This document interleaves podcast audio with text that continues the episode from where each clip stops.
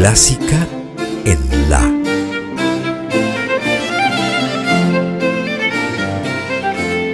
Idea y conducción, Margarita Celarayán.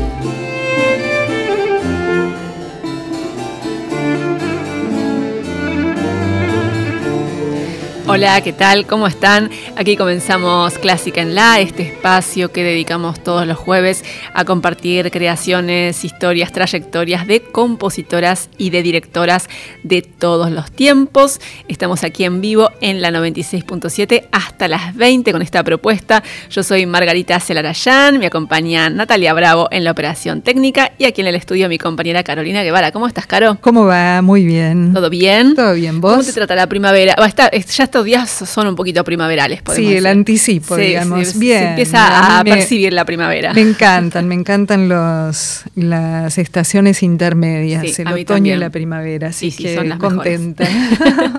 Buenísimo.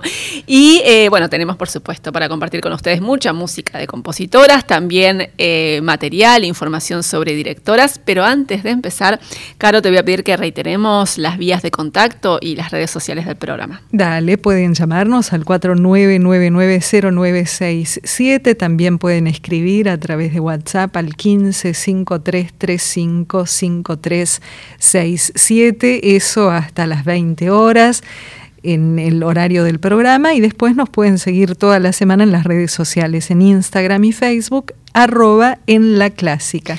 Exactamente, ahí en las redes sociales se pueden enterar por anticipado de lo que van a ser los contenidos del programa y por supuesto que también pueden comunicarse con nosotras y compartirnos sus opiniones si así lo desean. En cualquier momento de la semana, por supuesto, para lo que sea la comunicación eh, durante el programa, el WhatsApp, ¿no? El WhatsApp porque eh, es, lo más, rápido, lo más práctico, así que ahí nos pueden mandar mensajitos de, texto. Y empezamos eh, siempre cada programa de Clásica en la con una historia, la historia de alguna compositora de algún momento del pasado. Puede ser un pasado lejano o no tan lejano. El de hoy no es tan lejano. Eh, y nos vamos entonces a compartir algo de música y por supuesto el relato de la, de la vida de alguna compositora. Y la historia de hoy nos lleva a Australia, a comienzos del siglo XX.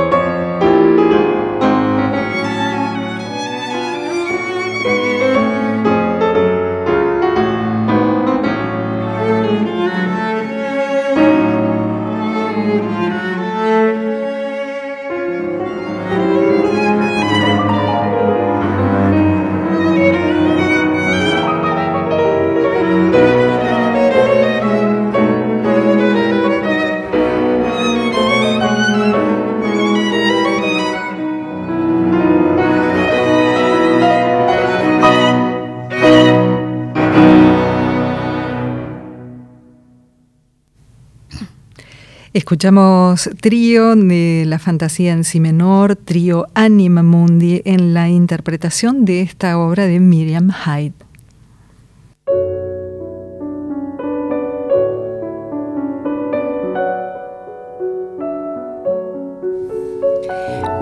Hyde nació en Adelaida, en el sur de Australia, en el año 1913. Creció en un hogar muy musical porque su madre era pianista y profesora de piano y como podemos imaginarnos, fue la madre la que empezó a enseñarle música a la pequeña Miriam cuando tenía apenas cuatro años. Estudió unos años con su madre y a los 12 ingresó en el Conservatorio Elder de la Universidad de Adelaida, donde empezó a destacarse como pianista. Y al graduarse, cuando tenía 19 años, ganó una beca y eso le permitió viajar en el año 1931 a Londres para estudiar en el Royal College of Music. Y el contraste de la vida de su, en, en su Adelaida natal con respecto a lo que era Londres, fue un contraste muy grande, ¿no? Ella venía de una, ciudad muy tranquila y se trasladó a los 19 años a esa ciudad súper vertiginosa, eh, como es eh, Londres, llena de estímulos, y lo cierto es que a Miriam no le costó demasiado adaptarse a la gran ciudad. De hecho, parece que disfrutó mucho esa estadía, esencialmente porque se sintió fascinada con la posibilidad de poder asistir a un montón de conciertos y eh, poder disfrutar de artistas fabulosos. Por ejemplo, pudo ver a Stravinsky y a Toscanini dirigiendo. También pudo escuchar a, solistas como Wilhelm Backhaus, como Yura Cherkasy, como Myra Hess y Ehudi Menuhin, y también a Sergei Rachmaninoff, que se convirtió pronto en uno de sus pianistas favoritos. Y en el Royal College of Music, donde fue a estudiar, Miriam Hyde siguió con su perfeccionamiento en piano y sumó clases de composición. Y se destacó muy pronto con sus creaciones y de hecho sus maestros la alentaron a seguir en el camino de la composición. Siendo todavía una estudiante cuando tenía poco más de 20 años, Miriam Hyde ganó varios premios en Londres. También actuó como solista con orquestas muy importantes como la Filarmónica y la Sinfónica de esa ciudad de Londres y también pudo empezar a, dar a conocer algunas de sus composiciones. En, en, principio algunas piezas de cámara y después también obras orquestales, incluyendo dos conciertos para piano y orquesta que compuso en esos años de estudiante. Y aunque tuvo mucho éxito en ese periodo que pasó en Londres, en 1936, después de graduarse del Royal College of Music, Miriam Hyde decidió volver a su país, Australia. Primero se instaló en su ciudad natal, en Adelaida, pero al poco tiempo se dio cuenta de que ahí no tenía muchas posibilidades para desarrollarse como pianista y como compositora, así que por esa razón al poco tiempo se trasladó a la capital, a Sydney. Y ahí pasó los años de la Segunda Guerra Mundial que fueron particularmente difíciles, porque para esa época ella ya se había casado y su marido cayó prisionero de los alemanes. En esa época completó su sonata para piano, que es un reflejo de esos momentos muy duros de la Segunda Guerra Mundial.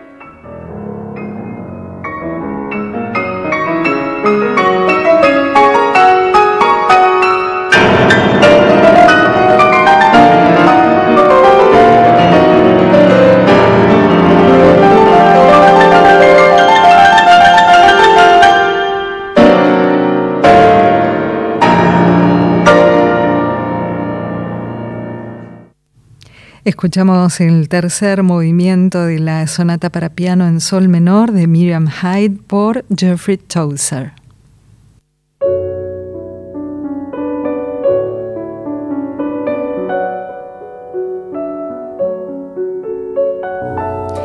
Desde su regreso a su país, Australia, en el año 1936, Miriam Hyde se dedicó a la música a pleno desde diferentes facetas, como compositora, como pianista, también como autora de, artículos y como pedagoga.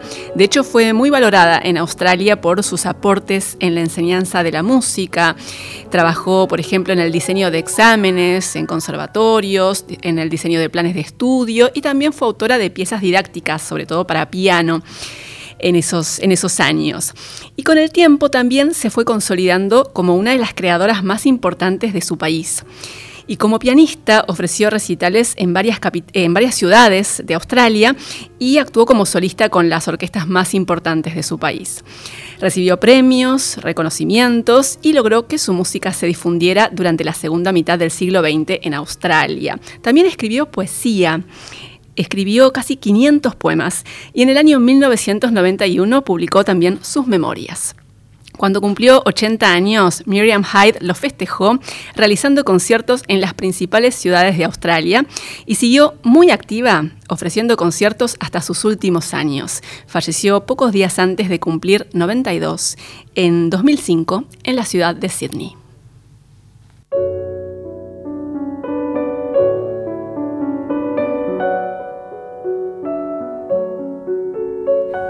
Y como les decía, aunque fue muy reconocida como pianista y como pedagoga, Miriam Hyde también fue muy valorada en la segunda mitad del siglo XX como compositora en su país, en Australia. Con ese lenguaje que pudieron apreciar, posromántico, de mucho lirismo, estuvo siempre alejada de las tendencias modernistas de la época y nunca abandonó la tonalidad. Compuso en los géneros más variados, escribió piezas para piano, música de cámara, obras orquestales, música coral, canciones y dos conciertos para piano y orquesta que, como les mencioné al principio, los escribió en su etapa de estudio en Londres.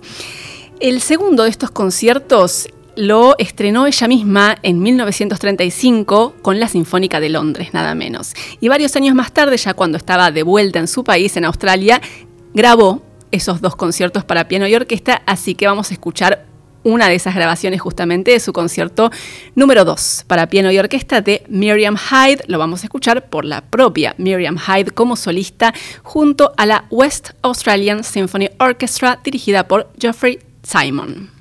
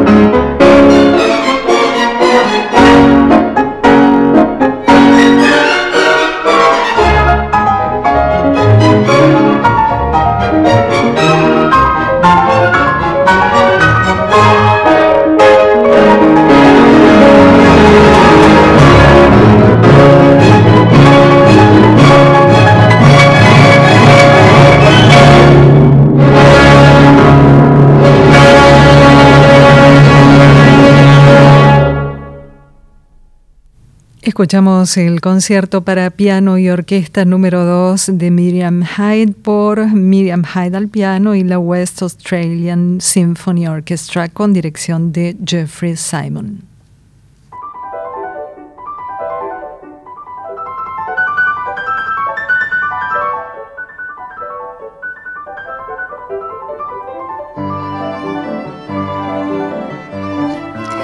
Vamos a repetir el nombre de esta compositora a la que le dedicamos gran parte de la primera hora del programa de hoy de Clásica en La. Nos llamó hace un ratito un oyente, Luis, eh, contándonos que le gustaba mucho la música que estábamos compartiendo y eh, nos pidió que repitiéramos el nombre de la compositora porque estamos siempre hablando de, siempre no, pero habitualmente compartimos música de compositoras que justamente no son tan conocidas, no son difundidas y así por esa razón vamos a vamos a repetir y sobre todo vamos a explicar deletrear. cómo exacto, deletrear. Podemos Miriam Hyde, Miriam como en castellano y Hyde H Y D E. Exactamente, ese es el nombre de nuestra compositora histórica del día de hoy, compositora del siglo XX australiana que vivió entre 1913 y 2005. Y ahora nos venimos al presente, a la actualidad, siempre vamos y venimos en el tiempo en Clásica en La. Y ahora eh, lo que vamos a hacer es compartir algo de la actividad de una notable directora de nuestro tiempo especializada en el repertorio barroco. Es Emmanuel Aim. En realidad es Emmanuel Haim. Yo siempre le dije Aim, pero la escuché a ella decir Haim. Así que vamos a decirlo como lo dice ella. Emmanuel Haim, directora y clavecinista francesa de destacadísima trayectoria. Ella, eh, bueno, lleva ya varios años eh, destacándose en la actividad. Empezó primero como clavecinista, de hecho trabajó mucho tiempo con varios ensambles y particularmente con William Christie y con Les Arts nada menos, pero en el año 2000 fundó su propio ensamble barroco que es Le Concert d'Astre.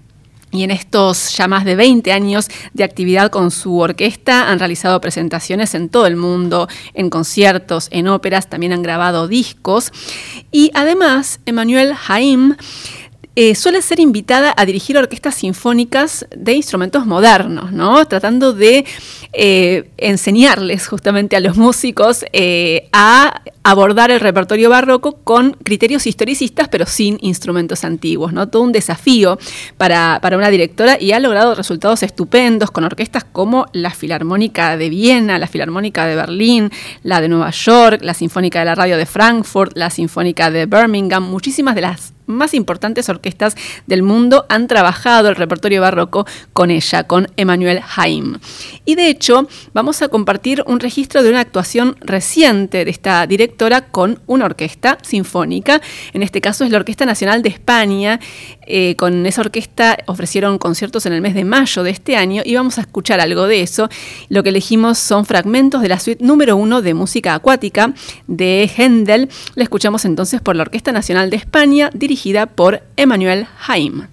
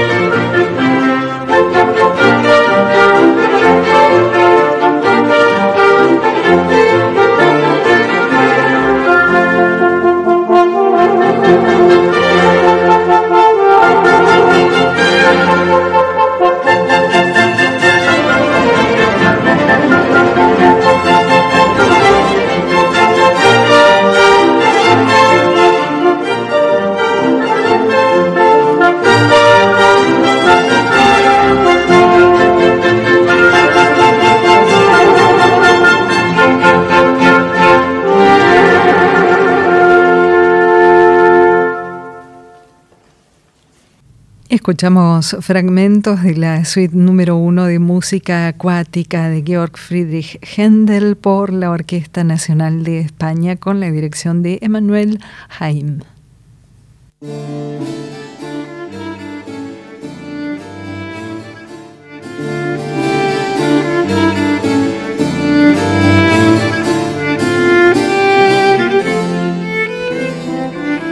Comenzamos la segunda y última hora de Clásica en la, aquí en la 96.7, compartiendo creaciones, actividades, trayectorias de compositoras y de directoras. Le damos la bienvenida a Horacio Prado, que nos acompaña en esta segunda hora en la operación técnica. Y, Caro, ¿te parece que reiteremos las vías de contacto? Así es, eh, pueden comunicarse con nosotras durante el programa hasta las 20 por WhatsApp escribiendo sus mensajes al 1553355367 y además nos pueden seguir en redes sociales, Instagram y Facebook arroba en la clásica. Y les recordamos que cada programa está disponible en formato podcast para poder escucharlo en cualquier momento y en el dispositivo que tengan a mano. Y todos los programas desde comienzos de 2021 están disponibles en plataformas digitales. Nos pueden buscar en Spotify y en iTunes como podcast clásica en la. Así es. Y eh, antes, eh, hace un ratito, al terminar la, primera hora, estábamos compartiendo algo de actividad de la directora francesa Emmanuelle Haim. Y vamos a seguir con algo más de esta directora que hace unos años grabó junto a su ensamble Le Concert d'Astre un álbum que se llama Lamenti, que incluye una pieza de una de las compositoras más maravillosas del periodo barroco, que es Bárbara Strozzi, que ya ha estado presente con su música en varias ocasiones aquí en Clásica en La, y hoy vuelve de la mano de Emmanuel Haim. Vamos a recordar algunos aspectos de la vida de esta maravillosa compositora, que es una de las autoras de música secular de cámara más prolíficas del Seicento italiano. Bárbara Strozzi nació en Venecia en 1619 era hija de una mujer que se llamaba Isabella Garzoni que trabajaba en la casa de Giulio Strozzi. Giulio Strozzi era un autor de poesía, de teatro y también libretista muy conocido en la época y se cree que Giulio era el padre de Bárbara, aunque nunca lo reconoció por completo. Pero lo cierto es que Bárbara se crió en el hogar, en la casa de Giulio Strozzi, rodeada de estímulos intelectuales, de creatividad, de actividad artística y tuvo la ocasión de estudiar nada menos que con Francesco Cavalli, que fue uno de los compositores más importantes de su tiempo. En el año 1644, cuando tenía 25 años, Bárbara Strozzi publicó por primera vez algunas de sus composiciones y en los años siguientes se editaron varias colecciones con más de un centenar de, obras vocales de esta compositora, de motetes, arias, arietas, cantatas. Mayormente son obras para voz sola y bajo continuo. Y a lo largo de, toda su vida como creadora, Bárbara Strozzi intentó sin éxito, conseguir el patrocinio de algún, de algún amante de la música, porque en esa época sin esa ayuda era muy difícil lograr desarrollarse como compositor y menos, más, más difícil aún como compositora, ¿no? Y por esa razón cada una de sus colecciones está dedicada a algún mecenas conocido, a algún personaje influyente de la nobleza. Ella de esa manera trataba de conseguir que alguien se interesara en su música y por supuesto que la patrocinara de alguna manera, pero lo cierto es que no hay registros de que haya conseguido eh, ningún tipo de, de sustento, ningún tipo de patrocinio. A pesar de eso, Bárbara Strozzi durante toda su vida se dedicó a componer y a publicar a editar sus composiciones. En esa época, estamos hablando del Seicento italiano, Venecia era una ciudad que tenía una industria editorial muy floreciente, muy pujante.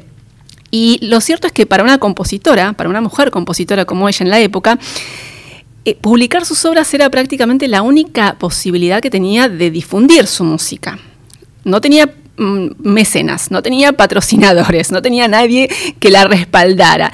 Era imposible difundir su música en, presentaciones en esa, época, los conciertos eran en palacios, ¿no? en ámbitos de la nobleza, era imposible acceder a esos lugares. Así que la única manera que tenía, el único recurso que tenía para dar a conocer su música Bárbara Strozzi era publicando y lo hizo toda su vida. Parece que era, parece que hubiera sido muy consciente de que, de que de esa manera podía llegar a trascender. Y lo cierto es que logró trascender, no solamente porque publicó su música, sino también porque son obras maravillosas. Eh, y bueno, lo cierto es que eh, su música ha trascendido a pesar de que en su tiempo no, no, logró eh, el reconocimiento que, hubiera merecido. De hecho, falleció en, la, en, la, pobreza en el año 1677.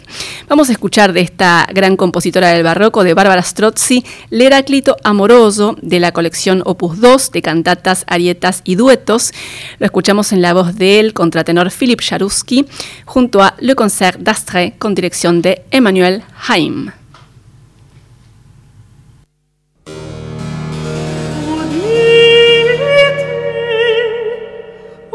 Oh.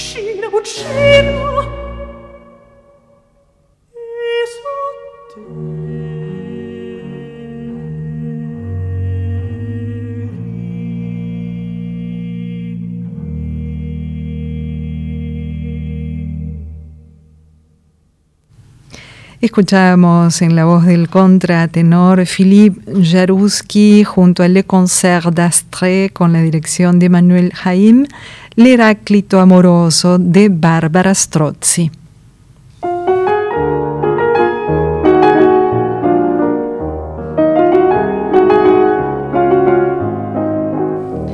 Tenemos algunos mensajes. Héctor de Villa Crespo dice, Clásica en la, buenas noches, buenas tardes, buenas noches. Hermosa la música de Bárbara Strozzi, gracias. Y Juan de Hurlingham dice, eh, tengo eh, bajada una de las óperas mejores de Rameau, Hippolyte et Aricie, em, maravillosa ópera con la dirección de Manuel Jaim, gran directora, la veo bastante a menudo, nos cuenta Juan. Sí, una directora de las más, sin dudas, de las más prestigiosas, eh, sin distinción de género, ¿no? En, el ámbito de la música barroca, con una amplia trayectoria, como decíamos, ya lleva más de 20 años de actividad, eh, con, no solamente con su ensamble, con Le Concert d'Astre, sino también como invitada con otras orquestas y agrupaciones. Y eh, efectivamente tiene muchas grabaciones, hay mucho material en DVD también de ella, de Manuel Jaim. Así que sin duda, una de las grandes eh, figuras de nuestro tiempo. Y ahora nos quedamos en el presente, en la actualidad, para compartir música de una de las compositoras más importantes de la actualidad, que es la finlandesa Kaya Sariaho, una figura indiscutida, realmente de las más relevantes de nuestro tiempo. Una compositora que eh, en los años 80 trabajó en el IRCAM, el instituto que creó Pierre Boulez eh, en Francia, y ahí ella adquirió experiencia en técnicas de composición asistida por computadora, también en cinta, con electrónica en vivo, y toda esa, toda esa experiencia en esos años, en los 80, influyó en la escritura para orquesta de esta compositora de Kaya Sariajo. sus obras orquestales se caracterizan por un, cierto énfasis en el desarrollo de masas de sonido densas, con transformaciones lentas y muy sutiles. Y es, bueno, como les decía, tiene obras, obras orquestales, pero también incursionó en otros géneros como la música de cámara y en los últimos años sobre todo en el terreno de la ópera.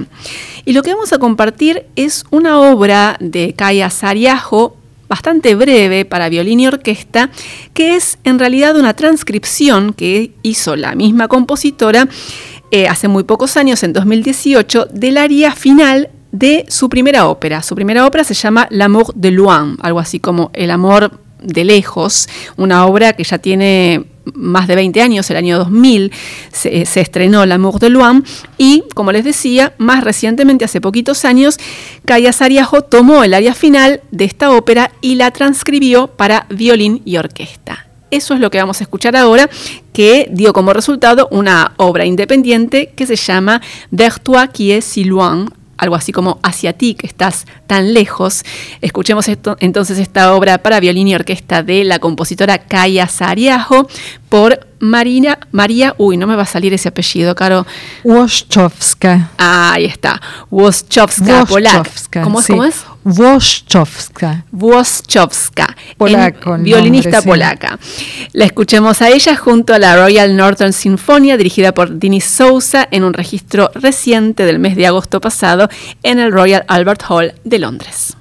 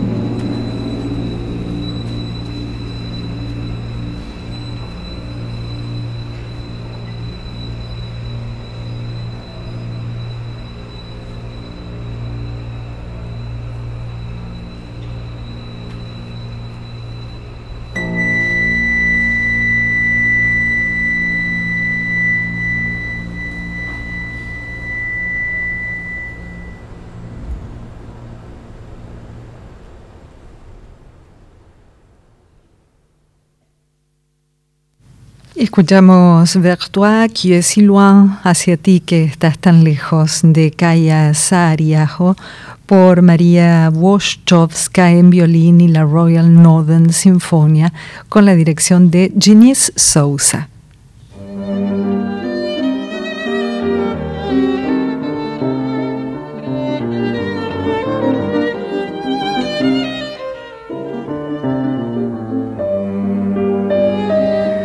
Agrega Juan de Hurlingham en su mensaje que Bárbara Strozzi hubo de soportar que se la tildara de cortesana, dice, y aunque lo fuera o lo hubiese sido, su talento era indiscutible. Muy buen programa.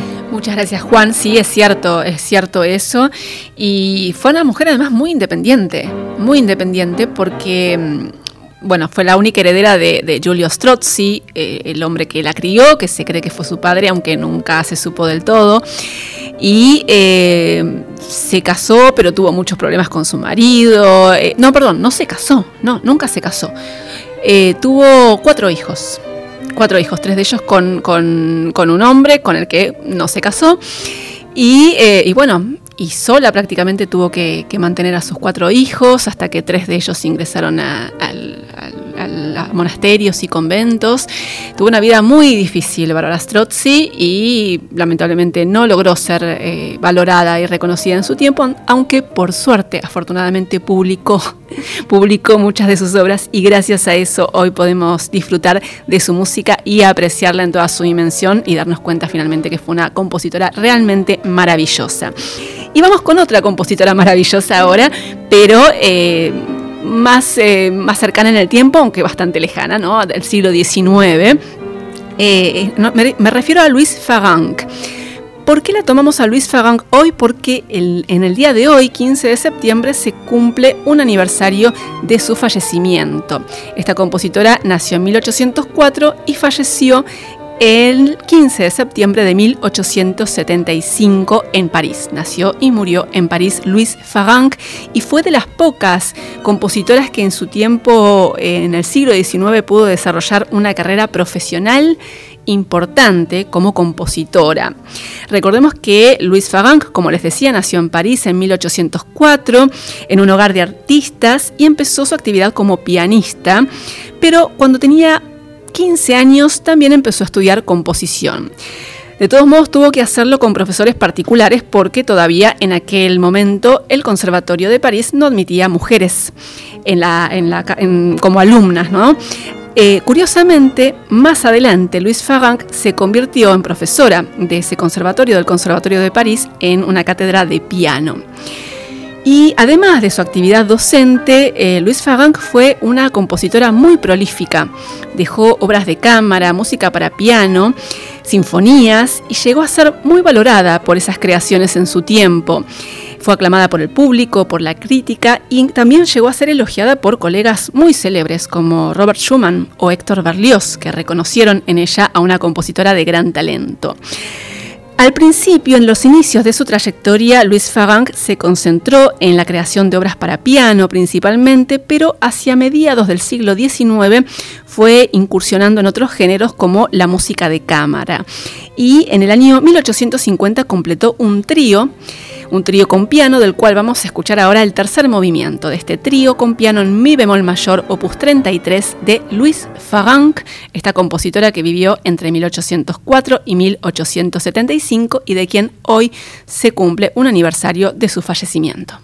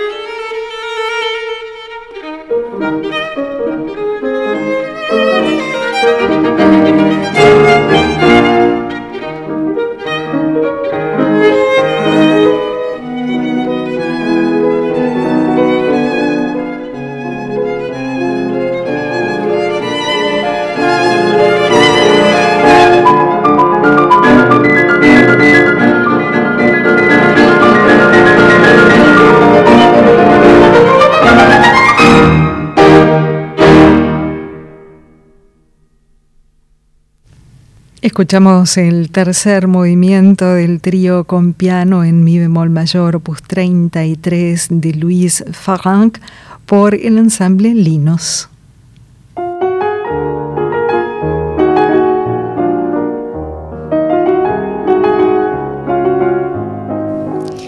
Y Luis Farranc esta compositora francesa de quien hoy se cumple un nuevo aniversario de su fallecimiento, recordemos que falleció en 1875, Luis Ferrand compuso tres sinfonías durante la década de 1840. Y en este punto me parece importante resaltar dos aspectos. Por un lado, que la sinfonía no era un género muy frecuentado por los compositores franceses por entonces, a comienzos del siglo XIX. Y por otro lado, y esto es algo que ya mencionamos en varias ocasiones, la sinfonía se consideraba un género muy ambicioso y muy exigente, y por entonces se creía que era algo inaccesible para las mujeres, ¿no? Ya era, eh, se veía con desconfianza a una mujer que componía, y más aún a una que, a la que se le pudiera ocurrir componer una sinfonía. De hecho, durante mucho tiempo se buscó limitar, restringir de alguna manera el terreno de acción de las mujeres compositoras a géneros de salón, ¿no? como las piezas para piano, las canciones. Por todo esto, que una mujer encarara la creación de una sinfonía en la Francia de la primera mitad del siglo XIX, como lo hizo Louis Farranc, realmente era algo inusual y desafiante, ¿no?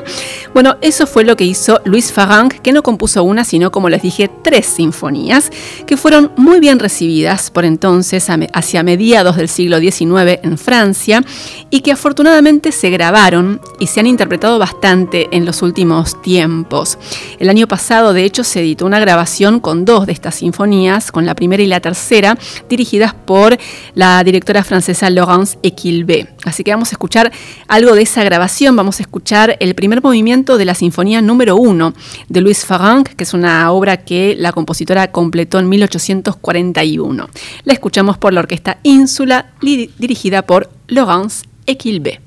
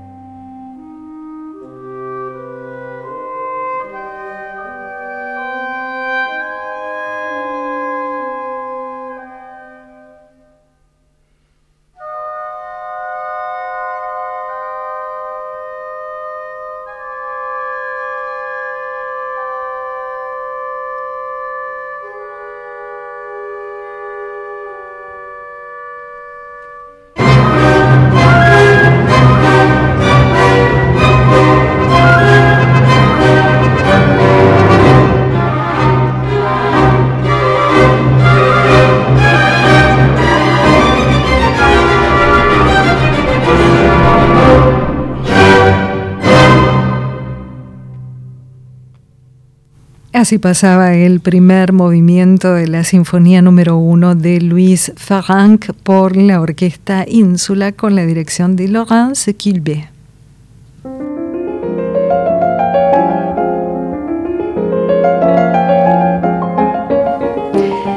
Y tenemos otro mensaje de Martín Novoa, en este caso, dice, qué buen programa hoy, saludos. Gracias Martín, gracias también a Anita de Almagro que nos llamó, también contenta con el programa, muchas gracias a todos y a todas quienes se han, comunicado hoy con nosotras aquí en Clásica en La.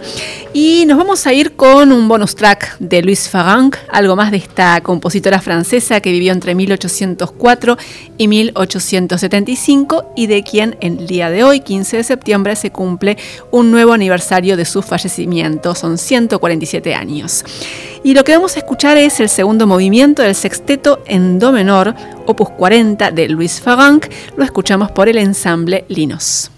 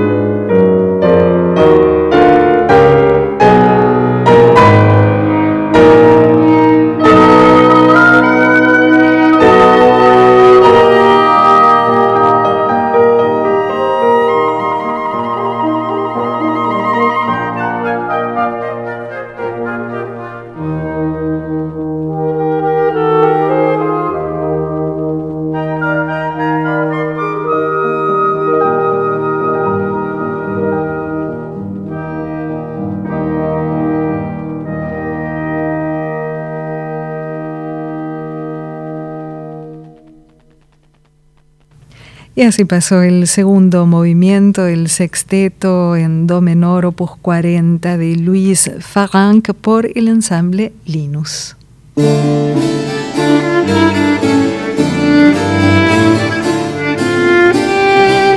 Y nos escribe Marian, Marian Pérez Robledo, dice qué compositora magnífica, Luis Farranc, qué calidad de discurso musical, qué dominio y soltura para la escritura orquestal. Sí, totalmente una compositora fabulosa, eh, Luis Farranc, y nos cuenta Marian que está encordando un clave mientras se deleita con esta belleza. Un abrazo grande, Marian, muchísimas gracias por, por tu mensaje. Marian, gran luthier y además conductora en estos momentos, ¿no? De la lutería aquí en los lunes. Los lunes eh, aquí en Radio Nacional Clásica. Bueno, de esta manera llegamos al final del programa de hoy de Clásica en la. Gracias, Carlos Guevara, por la compañía. Placer, como siempre. Placer enorme Gracias también a Laura Higa que nos acompañó en la segunda hora del programa de hoy. Y muchísimas gracias a ustedes por la compañía de siempre. Nos volvemos a encontrar el próximo jueves a partir de las 18. Chao.